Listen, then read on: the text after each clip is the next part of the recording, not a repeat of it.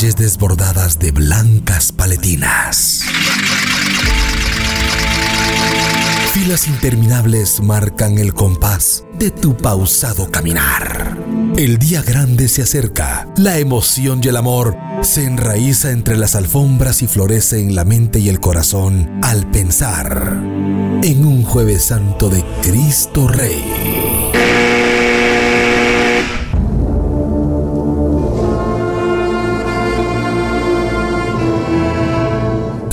De la consagrada imagen de Jesús Nazareno de Candelaria y Santísima Virgen de Dolores presentan su programa. Serena Mirada.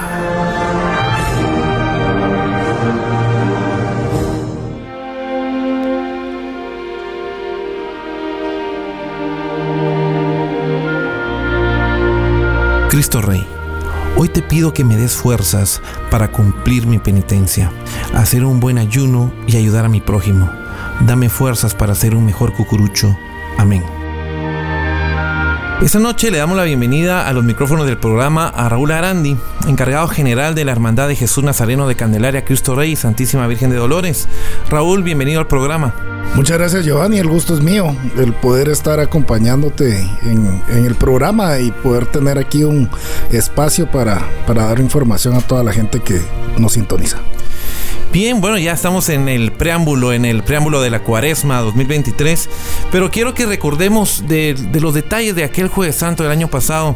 Eh, contanos, Raúl, eh, ¿qué te parece si hablamos de, los detalles de la parroquia, el, adorno que, con que se lució la parroquia del jueves santo? Con mucho gusto, fíjate que ahí que nos fuimos preparando, eh, no solamente la como junta directiva, sino que también como comisiones. Cada comisión tenía distintas eh, responsabilidades y realizaron distintas propuestas para poder hacer algo muy bonito. En este caso, con el tema de, la, de la parroquia, pues la verdad es que se miraba muy linda. Está revestida con morado y blanco. Teníamos como la idea de como cucuruchar a nuestra nuestra parroquia y, ahí sí, mira, los, los muchachos pues fueron trabajando bastante bien, se fueron preparando. Eh, todos los materiales se realizan en Candelaria, eso es algo que es bueno que se sepa ahí mismo. Ellos noche a noche se juntan a, coser, se juntan a, preparar todo para que al momento de que se instale, pues quede muy bonito, ¿verdad? Y pues fue un, un detalle muy bonito, la verdad. Se miraba muy, muy elegante, muy diferente también. Sí, algo de mucho gusto para el cucurucho. Sí, mucho gusto. Y también, por ejemplo, con logística, eh, con el tema de, de, las flores. Se colocaron unas flores también en, los parales de, que están en el atrio. Eh, la guirnalda, ¿verdad? Que tan característica para nosotros, sobre todo para, para Jueves Santo, que, que, siempre nos siempre la colocamos para que se vea muy, muy bonito, muy hermoso. Y, el, año pasado. Perdón, y el detalle del escudo que, que tenía la fachada. Sí, hicimos un escudo nuevo también, un escudo mucho más grande, eh, con iluminación, fuimos ahí como buscando detalles bonitos que, pues quiera que no es una inversión que se realiza y que nosotros podemos seguir utilizando, ¿verdad? Eh, pero sí se veía muy hermosa. La verdad es que de noche, más eso sumándole las pantallas que ya son tan características, la iluminación de afuera también, más toda la gente y sobre todo los nervios que todos teníamos ya para, para empezar nuestro recorrido con, con Jesús en este Jueves Santo. Y hablando de ese recorrido, Raúl, eh, contanos de ese detalle que pudimos ver, que asombró a todos los cucuruchos este jueves santo pasado, eh, los escudos que, que portaban en el anda. Sí, fíjate que parte de los, los proyectos que tenemos es ir realizando cosas eh, nuevas, como reinventándonos. Eh, parte de eso está los escudos de, Jesús por temas de tiempo. Solamente hicimos los de Jesús. Este año estrenamos los de la Virgen también. O sea, esa es primicia, Raúl. Es primicia. Vamos a estrenar el Jueves Santo los escudos de la Virgen. Eh, hemos ido cambiando los números poco a poco, como viendo. Ahí sí que viendo ciertas mejoras que, que se pueden tener como una oportunidad. Y, las vamos realizando pues conforme se pueda, ¿verdad? Tal vez el tema del tiempo, el, tema de, inversión son cosas que, hay que ir contemplando y que hay que ir poco a poco, ahí sí que dejando más bonito todo, ¿verdad? Pero los escudos de Jesús, la verdad es que quedaron muy lindos. Eh, están tallados, son de madera, están laminados y ahí los estamos cuidando bastante para, para que se pueda lucir también este jueves santo Jesús con su Ana. Y también a los, los cucuruchos que son observadores, los ibis también tenían algo diferente. Fíjate que sí, eh, fueron remozados, eh, se repararon, quiera que no. Es que nos ha tocado darle bastante mantenimiento a muchas cosas. Los ibis fueron eh, remozados, fueron em, platinados. se le vieron otro tipo de detalles como para que se hiciera más real y para que pues destacaran, se vean más pues se vean bonitos, ¿verdad? Prácticamente. Y fue un trabajo pues que se realizó, como te digo, todo lo trabajamos nosotros internamente y, y también el tema de este remozamiento pues nosotros también lo, lo vimos y este año pues no es la, la excepción seguimos dándole mantenimiento y se van a ver muy lindos. La verdad es que no, la idea no es cambiarlos, sino que mejorarlos, ¿verdad? Raúl, y continuemos con la plática. Eh, hablemos del recorrido que, tuvo el Jueves Santo Cristo Rey. Fíjate, Giovanni, que fue un recorrido que tuvimos que modificar. Eh, el año pasado no pasamos por, lo que es catedral. Habían ciertas instrucciones que nos había dado el Ministerio de, Salud y el Arzobispado y las acatamos. Eh, este año pues definitivamente regresamos a, la catedral, es un paso muy característico que no puede faltar, sin embargo el año pasado por el tema de la pandemia eh, se tuvo que modificar el recorrido, pues es muy, muy similar al de este año, al, del año anterior. La verdad es de que no nos, no, no, queremos llegar a hacer cambios que la verdad no, la gente no se los espere. Eh, queremos mantener como que mucho el misticismo y, parte de, ese misticismo son los pasos en ciertas horas, en ciertos lugares. Los pasos emblemáticos. Los pasos emblemáticos que ya la gente los conoce y, y que los espera pues, ¿verdad? Todo el año. Entonces, pues el recorrido prácticamente va a ser muy similar del año pasado. La verdad es que fue un año muy, muy diferente, fue un año muy especial. Eh, había como que cierto sentimiento a nivel general de toda la gente de, regresar a, una procesión y creo que, se manifestó. Hubieron muchas cosas en el recorrido que, que definitivamente es Dios el que está dando ciertas señales y el que está dando un mensaje. Recordemos que mucha gente había fallecido también por temas de la pandemia y había un sentimiento muy muy nostálgico, siento yo. Era una mezcla entre mucha alegría, ilusión y nostalgia, ¿verdad? Mucha gente ya había perdido algunos familiares y amigos. Y, fue un día pues como para honrarlos también, ¿verdad? Sí, así es. ¿Y algún detalle que, te, que se te venga a la mente ahorita de ese nuevo recorrido que, o de los pasos nuevos que, se tuvo el año pasado? Mira, eh, por ejemplo, hay una señora que cargó el turno de su hijo, eh, que inclusive se, se viralizó en redes. La fotografía es algo que jamás nadie hubiera esperado ver una señora cargar a Jesús, ni siquiera iba vestida de blanco, ¿verdad? Ella iba a ver la procesión, pero su emoción le ganó tanto que pidió si se le daba alguna autorización.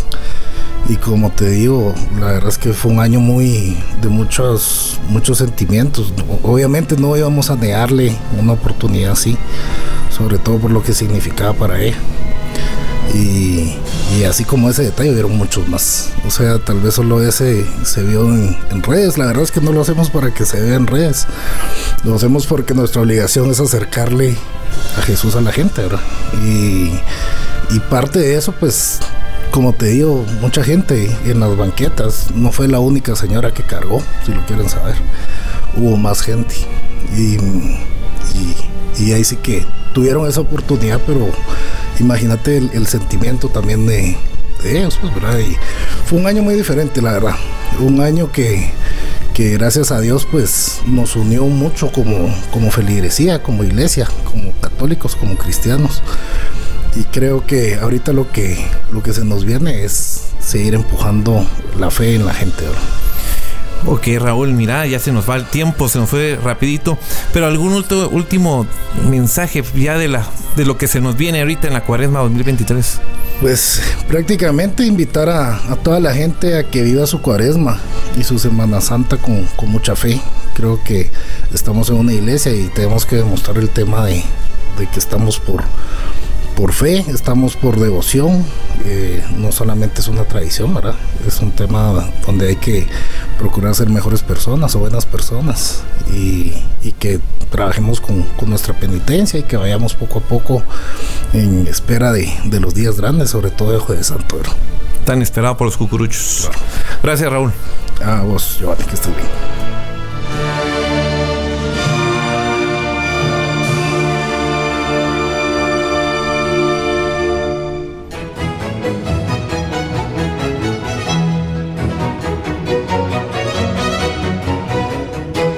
Nuestro pentagrama fúnebre es único. Su característico compás es cadencioso. Es sublime y hace vibrar a los cucuruchos al momento de llevar en hombros al nazareno de los ojos verdes. Composiciones han venido a contribuir a seguir enriqueciendo nuestro ya amplio pentagrama fúnebre. De la inspiración del maestro Antonino Odo, escucharemos la marcha fúnebre, la sublevación de Cristo.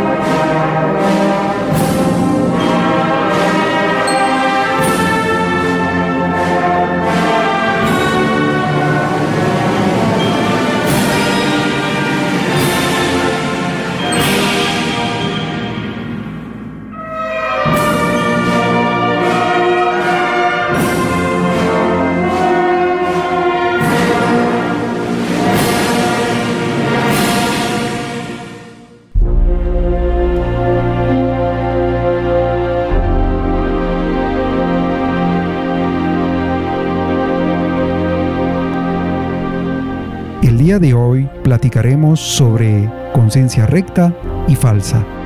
La conciencia es recta cuando juzga de la bondad o malicia de un acto con fundamento y prudencia, a diferencia de la falsa, que juzga con ligereza y sin fundamento serio. No se debe confundirse la conciencia recta con la verdadera. Un sujeto actúa con conciencia recta cuando ha puesto empeño en actuar, independientemente de que acierte conciencia verdadera o se equivoque conciencia errónea. Se puede juzgar con rectitud, aunque inculpablemente se está en el error. Es decir, es compatible un juicio recto, hecho con compoderación, estudio, etc., con el error invencible. Para ilustrar lo anterior con un ejemplo, sería el caso del adulto recién bautizado y aún sin completa instrucción que, después de cavilar, concluye que es obligación confesarse siempre antes de comulgar, aunque solo tenga pecados veniales. Juzga con plomo, considerando que los pecados veniales son incompatibles con la recepción del sacramento. Aunque su juicio es erróneo invenciblemente, al menos de modo actual. Es claro que no puede darse conciencia recta en la conciencia venciblemente errónea, pues faltó ponderación, que es uno de los constitutivos del juicio recto.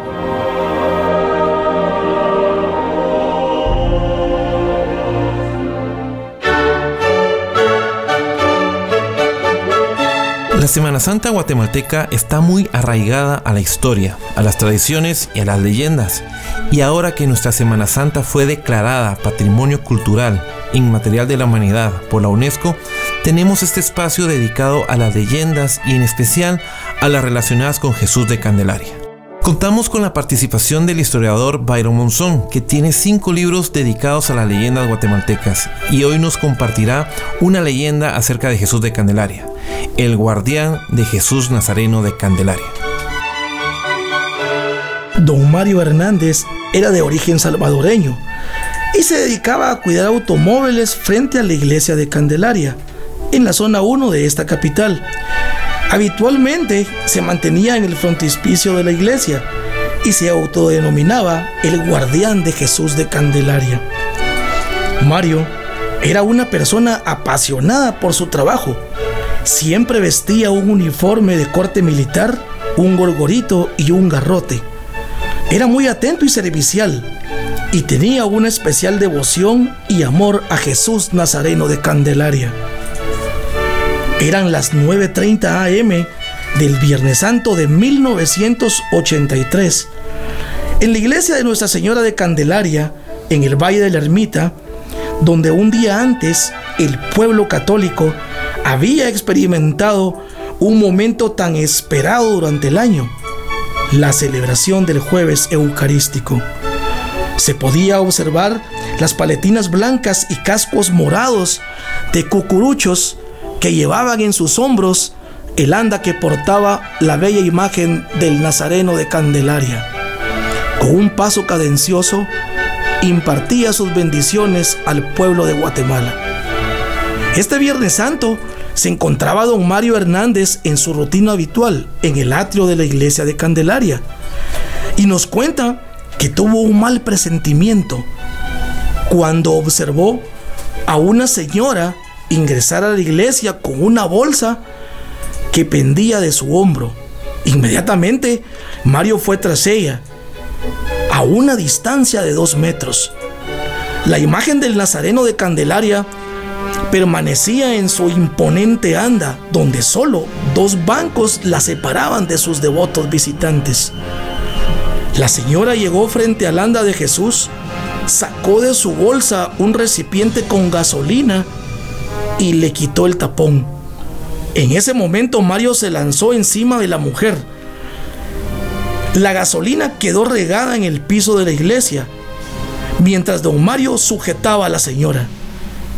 Inmediatamente llegó el párroco de Candelaria, que en aquel entonces era el padre Marco Aurelio González Iriarte. Los fieles presentes y miembros de la hermandad, conmocionados y sorprendidos ante el inusual acontecimiento, llamaron a la policía, haciéndose presente en una radiopatrulla y llevándose detenida a la señora a la estación de la policía de la parroquia en la zona 6 de esta capital. Hasta la fecha se desconoce cuál fue el motivo del semejante hecho. Se presume que la señora pertenecía a alguna secta. Las autoridades eclesiales no pidieron cargos en contra de la señora. En esa década, los miembros de la asociación le entregaron un reconocimiento a don Mario por su acto heroico y por su entrega y amor a Jesús Nazareno de Candelaria. Tiempo después, don Mario sufrió un accidente de tránsito y posteriormente fue llevado a su natal Salvador. Ya no se supo más de él, pero quedó constituido como el guardián de Jesús Nazareno de Candelaria. Cuentan las viejas consejas que esta, esta señora que intentó quemar la imagen del Nazareno de Candelaria, actualmente es una gran devota de Jesús de Candelaria. Antes de finalizar amigos, les queremos recordar que el día de mañana, miércoles de ceniza, los horarios de Eucaristía e imposición de ceniza en nuestra parroquia de Candelaria son los siguientes. A las 7 y 9 de la mañana, 12 del mediodía y por la tarde a las 16 y 18 horas. Agradecemos su amable sintonía y los esperamos el día de mañana en su programa Serena Mirada, en el inicio de la cuaresma 2023. Que tengan buena noche. La Hermandad de la consagrada imagen de Jesús Nazareno de Candelaria y Santísima Virgen de Dolores presentó su programa. Serena Mirada.